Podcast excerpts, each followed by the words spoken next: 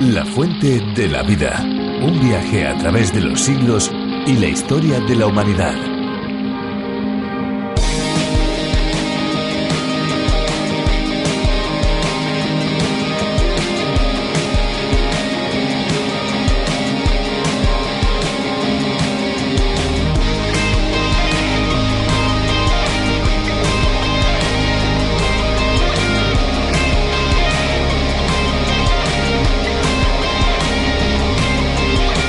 Debido a su dependencia del agua, el hombre siempre ha intentado vivir cerca de ella, aunque no fuera más que un pozo de agua en el desierto. Inventaba rituales místicos de protección para la fuente de agua, o reaccionaba con furia incluso irracionalmente ante cualquier amenaza a sus reservas. Esto nos lleva a recordar concretamente el periodo de la Edad Media, donde se justificaban algunas masacres de judíos porque se suponía que habían sido los causantes de la peste negra envenenando los pozos de agua.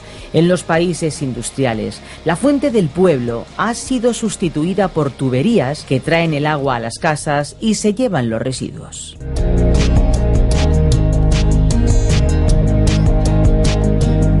Bienvenidos amigos un día más a este tiempo de radio. Bienvenidos a la Fuente de la Vida. Les habla y les saluda Fernando Díaz Sarmiento. Esperanza Suárez les saluda también. Y por supuesto les agradezco en nombre de todos los que hacemos posible este tiempo de radio el que vengan junto a nosotros a disfrutar de la Fuente de la Vida. Muchísimas gracias. Sí amigos, muchas gracias. Ojalá que estos próximos minutos sean especiales para ustedes que nos escuchan. Desde luego para nosotros sí que lo son. Ya saben los que son asiduos que este es un espacio que se emite de lunes a viernes todos los días a esta misma hora en esta misma emisora. La Fuente de la Vida es un espacio adaptado y traducido para España por Virgilio Bagnoni, profesor de Biblia y Teología, pero en su versión original es el teólogo John Bernomagui quien tuvo la original idea de este espacio, un espacio denominado A través de la Biblia. No queremos olvidarnos de ser agradecidos con todos aquellos amigos que han colaborado para que este programa sea posible. Gracias a ellos el programa puede llegar a cientos y cientos de hogares, a cientos y cientos de vehículos, a cientos y cientos de amigos. Sí, es importante lo que estás diciendo, Fernando, muy importante, porque esos amigos que nos ayudan de esa manera tan práctica son parte fundamental de nuestro espacio también.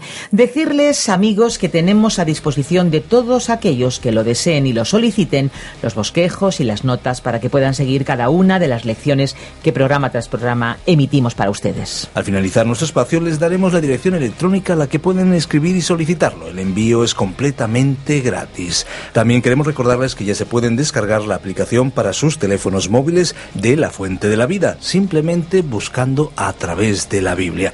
Ahora, si les parece amigos, y sin perder más tiempo, vamos a escuchar una canción que esperamos que sea del agrado de todos ustedes. Pues vamos allá.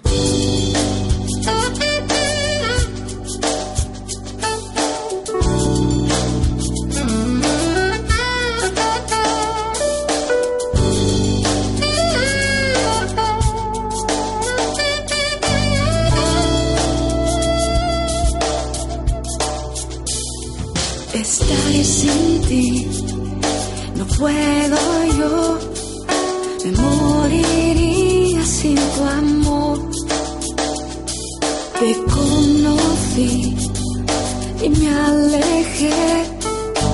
Un vacío horrible experimenté. No me dejes ni un momento, no me sueltes por favor. Pues sin ti no tengo nada, pues sin ti yo nada soy. No me dejes ni un momento, no me sueltes por favor. Pues sin ti no tengo nada pues sin ti no nada. Como se vuelve el río al mar, vuelvo a ti porque te amo, vuelvo a ti porque eres rey, Dios soberano. Y porque nada se te puede comparar, vuelvo a tus brazos de amor, a tu frescura, oh Señor, a esa fragancia que me inunda el corazón. Como se vuelve el río al mar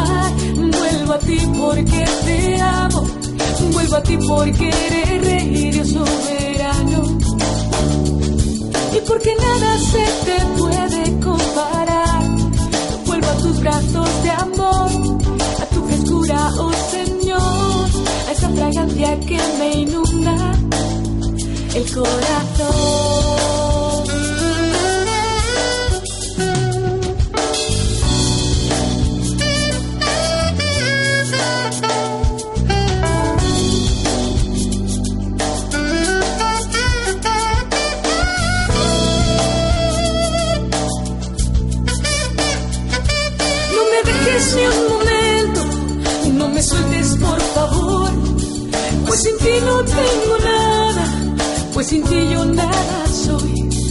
No me dejes ni un momento, no me sueltes por favor, pues sin ti no tengo nada, pues sin ti yo nada soy.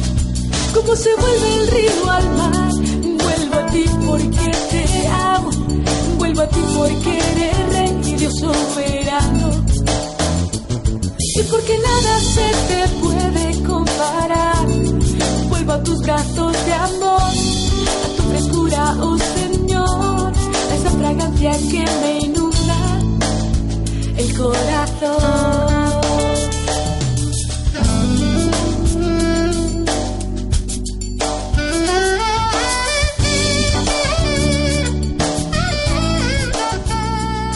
La riqueza siempre se ha convertido en la meta de muchas personas. Quieren a toda costa tener todo el dinero que quieran para hacer todo lo que les dé la gana. Cuando algunos alcanzan su meta de obtener la independencia económica, pasan a tratar el dinero como su garantía de bienestar.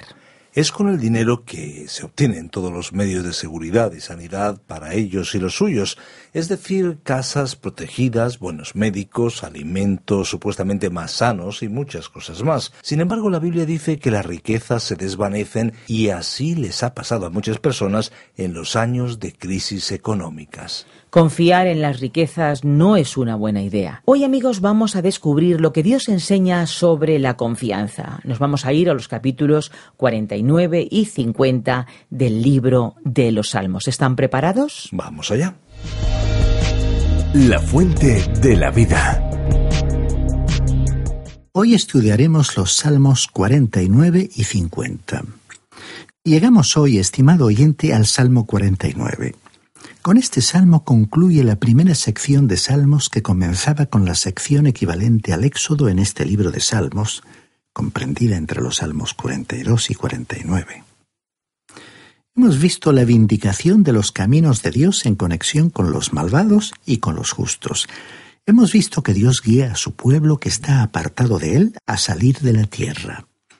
Él ha hecho conocer su intención de reunirse con los suyos y de protegerlos durante un tiempo de gran angustia, así como sacó a su pueblo de la tierra de Egipto cuando estaban viviendo en la esclavitud y oprimidos por un dictador. Este fue un salmo escrito para contrastar los caminos de Dios al tratar con los malvados y los justos. Podemos decir que no tiende exactamente a filosofar acerca de las incertidumbres de las riquezas o de la brevedad de la vida, sino que nos da más bien un gran mensaje. No es simplemente una disertación agradable que nos ofrece soportar valientemente todos nuestros sufrimientos y peligros, diciéndonos que la virtud es su propia recompensa y que la justicia triunfará al final. Más exactamente, este salmo nos muestra no sólo la vanidad de las riquezas, sino el fin de aquellos que se jactan en las riquezas. Creemos que este salmo es una obra que debería recibir una consideración especial en los días en que vivimos. Leamos los primeros cuatro versículos de este Salmo 49. Oíd esto, pueblos todos. Escuchad todos los habitantes del mundo, tanto los plebeyos como los nobles, el rico y el pobre juntamente. Mi boca hablará sabiduría y el pensamiento de mi corazón inteligencia. Inclinaré al proverbio mi oído, declararé con el arpa mi enigma.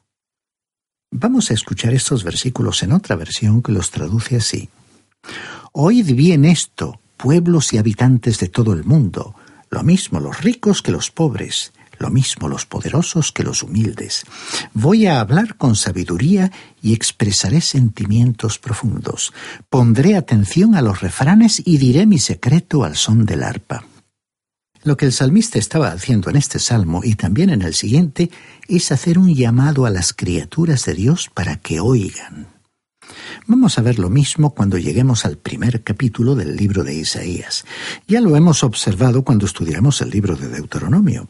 Recordemos que cuando el Señor estaba listo para colocar a esta gente en la tierra que les había prometido, Él puso al cielo y a la tierra como testigos de que no sólo les estaba entregando esa tierra, sino también de cuáles eran las condiciones bajo las cuales les estaba entregando esa tierra. Lo hizo en forma de canción, como dice el libro de Deuteronomio capítulo 32 versículo 1. Escuchad cielos y hablaré. Oiga la tierra los dichos de mi boca. Este era el principio de la canción de Moisés. En esta canción, Dios llamó a los cielos y a la tierra como testigos de las condiciones bajo las cuales Él les estaba introduciendo en la tierra. Al menos unos ochocientos años más tarde, Dios estaba dispuesto a expulsarles de la tierra a causa de su pecado. Nuevamente, en el libro de Isaías capítulo 1 versículo 2, Dios llamó al cielo y a la tierra para ser testigos de que echar a su pueblo de la tierra era un acto de justicia. Ahora aquí en este salmo tenemos un llamado de Dios a oír algo que puede estar perturbando a muchos de nosotros en la actualidad y que comienza con una pregunta. Leamos el versículo 5. ¿Por qué he de temer en los días de adversidad cuando la iniquidad de mis opresores me rodee? Aquí uno se pregunta quién estaba planteando un interrogante. ¿Era el escritor de este salmo? ¿O fue esta pregunta formulada por los ricos que confiaban en sí mismos? Quizás fue una pregunta de los justos que sufren injustamente en manos de los malvados, o hecha por la gente que estaba pasando por necesidad. Creemos que se trata de la pregunta de una persona pobre. Uno puede observar la prosperidad de que gozan algunos en el presente. ¿Por qué permite Dios que haya personas que tengan tanta abundancia de recursos económicos? ¿Por qué se las arreglan algunos para vivir con tanta abundancia y parecen salirse con la suya sin tener que soportar las aflicciones que sufren otras personas? ¿Por qué no hace Dios algo para corregir esta situación? Veamos lo que este salmo tiene que decir al respecto. Vamos a ver los versículos 6 y 7 de este Salmo 49. Los que confían en sus bienes y de sus muchas riquezas se jactan, ninguno de ellos podrá, en manera alguna, redimir al hermano ni pagar a Dios su rescate. No importa cuán rica sea una persona, nunca podrá comprar su salvación. Las personas de todas las clases sociales tienen que dirigirse al mismo lugar para conseguir la salvación. No tienen que pagar nada por ella. El dinero no cuenta ante un asunto tan importante. El apóstol Pablo en su epístola a los Romanos capítulo 4 versículo 5 dijo, Pero al que no trabaja, sino cree en aquel que justifica al impío, su fe le es contada por justicia. Y ahora llegamos a un paréntesis. Leamos el versículo 8. Pues la redención de su vida es de tan alto precio que no se logrará jamás. Es decir, que nadie podría tener suficiente dinero como para comprar la salvación. Y dice el versículo 9, para que viva en adelante para siempre sin jamás ver corrupción. Aquellos que tienen muchas riquezas morirán como todos los demás. Creemos que fue en base a este salmo que el Señor pronunció la parábola sobre el hombre rico y Lázaro, el pobre, registrada en el Evangelio de Lucas capítulo 16 versículos 9 al 31. Ninguna persona, indiferentemente de cuán rico sea, puede redimir su alma ni la de otra persona para tener la vida eterna. Continuemos leyendo el versículo 10. Pues se ve que aún los sabios mueren, que perecen del mismo modo que el insensato y el necio y dejan a otros sus riquezas. No importa quién sea usted, estimado oyente, o cuánto dinero tenga. Algún día usted tendrá que morir y dejarlo. Usted puede tomar todo lo que tiene, depositarlo en una caja de seguridad o en una cámara acorazada o bajo tierra. Puede pensar que es suyo y que nadie podrá arrebatárselo. Y tendrá razón. Nadie se lo robará. Sin embargo, Existe alguien que sí puede quitarlo a usted de todo eso, apartarlo de todas sus riquezas. Y ese es el Señor. Un día la muerte llamará a su puerta y en ese momento usted quedará tan pobre como cualquier otra persona. Hay un antiguo dicho que dice, no hay bolsillos en la mortaja. Hace algún tiempo murió una persona muy rica. Sus parientes estaban esperando ansiosamente las noticias de su testamento y le preguntaron al abogado del difunto ¿Cuánto dejó? Y éste con ironía respondió Lo dejó todo, no se llevó nada con él. Y dice el versículo 11 de este Salmo 49. Su íntimo pensamiento es que sus casas serán eternas y sus habitaciones para generación y generación. Dan sus nombres a sus tierras. Hay muchas personas que tratan de perpetuar sus nombres. Quizás usted puede ver en algunos países los nombres de algunos de los personajes más ricos que están escritos en edificios o placas conmemorativas de su ciudad. Pero debemos decir que eso no hace a los nombres perpetuos. Uno de estos días esos edificios serán destruidos y la memoria colectiva olvidará a tales ciudadanos. Veamos ahora lo que dice el versículo 12. Pero el hombre no gozará de honores para siempre. Es semejante a las bestias que perecen. Así es que aquellos que ostentan elevadas posiciones irán a parar a la tumba y regresarán al polvo como cualquier otra persona. Ahora el salmista dijo en el versículo 13, Este su camino es locura. Con todo sus descendientes se complacen en el dicho de ellos. Aquí llegamos a una expresión interesante. Continuemos leyendo el versículo 14. Como a rebaños que son conducidos al sepulcro, la muerte los pastoreará. Los rectos se enseñorearán de ellos por la mañana se consumirá su buen parecer y el sepulcro será su morada. Aquí la palabra Seol, traducida sepulcro, se refiere al mundo de los muertos. Los ricos, como ovejas, son dejados en ese mundo. La traducción literal sería la muerte es su pastor. En contraste con esta afirmación, David dijo en el Salmo 23, El Señor es mi pastor y Él es la vida. El apóstol Juan dijo en su primera carta capítulo 5 versículo 12, El que tiene al Hijo tiene la vida. Pero el otro pastor, el pastor falso, es la muerte. Aquí en el Salmo 49 dice, La muerte los pastoreará. Esto es interesante. Un pastor debería alimentar a sus ovejas, pero aquí tenemos a un pastor que está devorando a sus ovejas. Y aquí también dice, se consumirá su buen parecer y el sepulcro será su morada. Una persona puede gastar prácticamente una fortuna en un salón de belleza tratando de mejorar o resaltar su buen aspecto. Pero, estimado oyente, después de un tiempo en la tumba, tendrá el aspecto inexorable de la muerte, que siempre ofrecerá el mismo aspecto repulsivo. Y el versículo 15 continúa diciendo, pero Dios redimirá mi vida del poder del sepulcro, porque Él me tomará consigo. Sela. La palabra Sela aquí nos indica nuevamente una pausa para reflexionar en lo que hemos leído. Solo Dios puede redimir el alma. Así que el tema importante de nuestra vida en la tierra no es la posición social.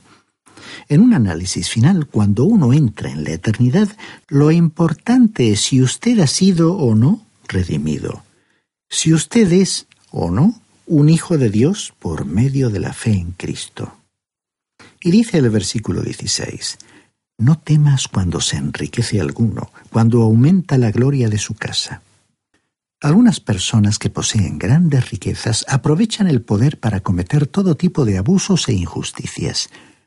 Y las personas más desfavorecidas y con menos recursos no obtienen un trato justo en esta vida. Es por tal motivo que los cristianos encomendamos nuestra vida al Señor Jesús, quien va a juzgar a los pobres con justicia. Y todos los que hemos confiado en Él recibiremos un trato justo. Veamos lo que dicen ahora los versículos 17 hasta el 20 de este Salmo 49. Porque cuando muera no llevará nada ni descenderá tras Él su gloria aunque mientras viva y ame dichosa su alma y sea alabado porque prospera, entrará en la generación de sus padres y nunca más verá la luz. El hombre que goza de honores y no entiende, semejante es a las bestias que perecen. Este versículo es interesante. Oímos decir en la actualidad que el hombre ha evolucionado de las bestias o de los animales. Y en realidad la Biblia enseña lo contrario. Dios ha creado al hombre y lo ha creado a su imagen. El hombre cayó y como resultado puede vivir en la actualidad separado de Dios como un animal, y es como el animal cuando muere. El hombre no evoluciona, sino que está sufriendo un proceso degenerativo. El ser humano no recorre un sendero que se va elevando. Su tendencia es ir descendiendo de nivel y esta inclinación puede verse en todos los aspectos de la vida. Todo lo que vemos a nuestro alrededor que tenga que ver con la vida misma contradice a la evolución. Nada se eleva por sí mismo. Así como la ley de gravedad en el mundo físico atrae todas las cosas hacia abajo, también existe una ley de la gravedad en el mundo moral que atrae irremediablemente al ser humano hacia la inmoralidad y le hace descender de nivel. Así que no debemos preocuparnos cuando veamos que los malvados prosperan. Y ahora llegamos al Salmo 50. Este es el primer salmo de Asaf, que era músico y uno de los tres principales directores de música del templo, cuyos nombres eran Emán, Asaf y Etán. Este es un gran salmo de juicio que revela que Dios llegará en justicia para juzgar a su pueblo y a los malvados. Pero veamos los primeros tres versículos de este Salmo 50. El Dios de dioses, el Señor, ha hablado y ha convocado la tierra desde el nacimiento del sol hasta donde se pone. Desde Sión, perfección de hermosura, Dios ha resplandecido. Vendrá nuestro Dios y no callará. Fuego consumirá delante de él y tempestad poderosa lo rodeará. La introducción a este salmo proclama que el Dios poderoso viene. ¿Qué anticipación más gloriosa debería ser este futuro acontecimiento para el Hijo de Dios? Algún día, estimado oyente, veremos a nuestro Señor. Esa es la perspectiva y esperanza de todo creyente en el día de hoy. Escuchemos lo que dice el versículo 4. Convocará a los cielos de arriba y a la tierra para juzgar a su pueblo. Cuando Dios esté listo para juzgar, Él querrá tener muchos testigos para que puedan asegurarse de que Él será justo en todo lo que haga. Y dijo en el versículo 5, Juntadme mis santos, los que hicieron conmigo pacto con sacrificio. Aquí los santos o consagrados que han hecho un pacto con Dios mediante un sacrificio son los judíos, los israelitas. Ahora el versículo 6 dice, los cielos declararán su justicia, porque Dios es el juez. El Señor Jesucristo va a ser el juez. En el Evangelio de Juan capítulo 5 versículo 22 el Señor dijo que el Padre no juzgaría a nadie, sino que todo juicio lo había delegado en el Hijo. Y ahora en el versículo 7 de este Salmo 50 leemos, Oye, pueblo mío, y hablaré. Escucha, Israel, y testificaré contra ti. Yo soy Dios, el Dios tuyo. Si usted hubiera estado viviendo en Jerusalén cuando el templo se encontraba allí, quizás se habría preguntado por qué el Señor criticaba a esa gente. Ellos asistían regularmente a los servicios religiosos del templo, equivalentes a nuestros servicios religiosos de hoy. Estaban muy ocupados en el servicio del templo. Pero, así como en la actualidad, la asistencia y participación en las actividades de la Iglesia no es el tema más importante. Por supuesto que tiene su importancia, pero esa actitud por sí misma no establece necesariamente una relación con Dios. Sería mejor que usted, estimado oyente, estableciera esa relación por medio del Señor Jesucristo, para que su asistencia a la Iglesia fuera del agrado de Dios. Leamos ahora los versículos 8 al 10. No te reprenderé por tus sacrificios ni por tus holocaustos, que están continuamente delante de mí. No tomaré de tu casa becerros ni machos cabríos de tus apriscos, porque mía es toda bestia del bosque y los millares de animales en los collados. Dios les estaba diciendo que no creyeran que le estaban dando algo cuando le traían sacrificios, porque todos los animales, de cualquier manera, ya le pertenecían. Esto nos recuerda lo que dijo el profeta Jeremías en el capítulo 7, versículos 22 y 23. Porque no hablé yo con vuestros padres, ni nada les mandé acerca de holocaustos y de víctimas el día que los saqué de la tierra de Egipto. Pero esto les mandé diciendo, Escuchad mi voz, y yo seré vuestro Dios, y vosotros seréis mi pueblo, y andad en todo camino que os mande para que os vaya bien. Y el profeta Miqueas dijo algo parecido en su capítulo 6, versículos 6 al 8. ¿Con qué me presentaré ante el Señor y adoraré al Altísimo? ¿Me presentaré ante Él con holocaustos, con becerros de un año? ¿Se agrada el Señor de millares de carneros o de diez mil arroyos de aceite? ¿Daré mi primogénito por mi rebelión, el fruto de mis entrañas por el pecado de mi alma? Hombre, Él te ha declarado lo que es bueno, lo que pide el Señor de ti. Solamente hacer justicia, amar misericordia y humillarte ante tu Dios. Veamos ahora lo que dice el versículo 12 de nuestro Salmo 50. Si yo tuviera hambre, no te lo diría a ti, porque mío es el mundo y su plenitud. Si el Creador tuviera hambre, seguramente no tendría necesidad de contárselo a sus criaturas. Y dice el versículo 15, Invócame en el día de la angustia, te libraré y tú me honrarás. Dios le pidió a su pueblo que se acercara a él. Pero Dios también dijo que Él tenía la intención de juzgar a los malvados y que ellos no se saldrían con la suya, no podrían evitar las consecuencias. Dicen los versículos 21 y 22. Estas cosas hiciste y yo he callado. Pensabas que de cierto sería yo como tú, pero te reprenderé y las pondré delante de tus ojos. Entended ahora esto los que os olvidáis de Dios, no sea que os despedace y no haya quien os libre. Estimado oyente, Dios no estaba hablando solo para los israelitas, también nos está hablando hoy a nosotros. Él desenmascara la hipocresía. El que Dios permanezca en silencio no significa que apruebe algo. Llegará el día de ajustar las cuentas.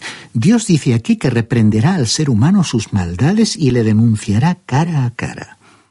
Pero Dios nunca deja de mostrar compasión, gracia y misericordia. En el versículo 23, finalizando este Salmo 50, dijo, El que ofrece sacrificios de alabanza me honrará, y al que ordene su camino le mostraré la salvación de Dios. Estos sacrificios no debían ser la mera realización de un ritual externo. No debían ser ofrecidos a menos que el que los presentara hubiera experimentado por la fe y personalmente la obra de Dios en su vida. Aquí Él prometió la salvación a quien reconozca ante Él su condición, su conducta, y habiendo experimentado la gracia de Dios a su favor, entonces podrá alabar al Señor como una expresión espontánea de lo que Dios ha hecho en su vida. Estimado oyente, ¿es esa su relación con Dios?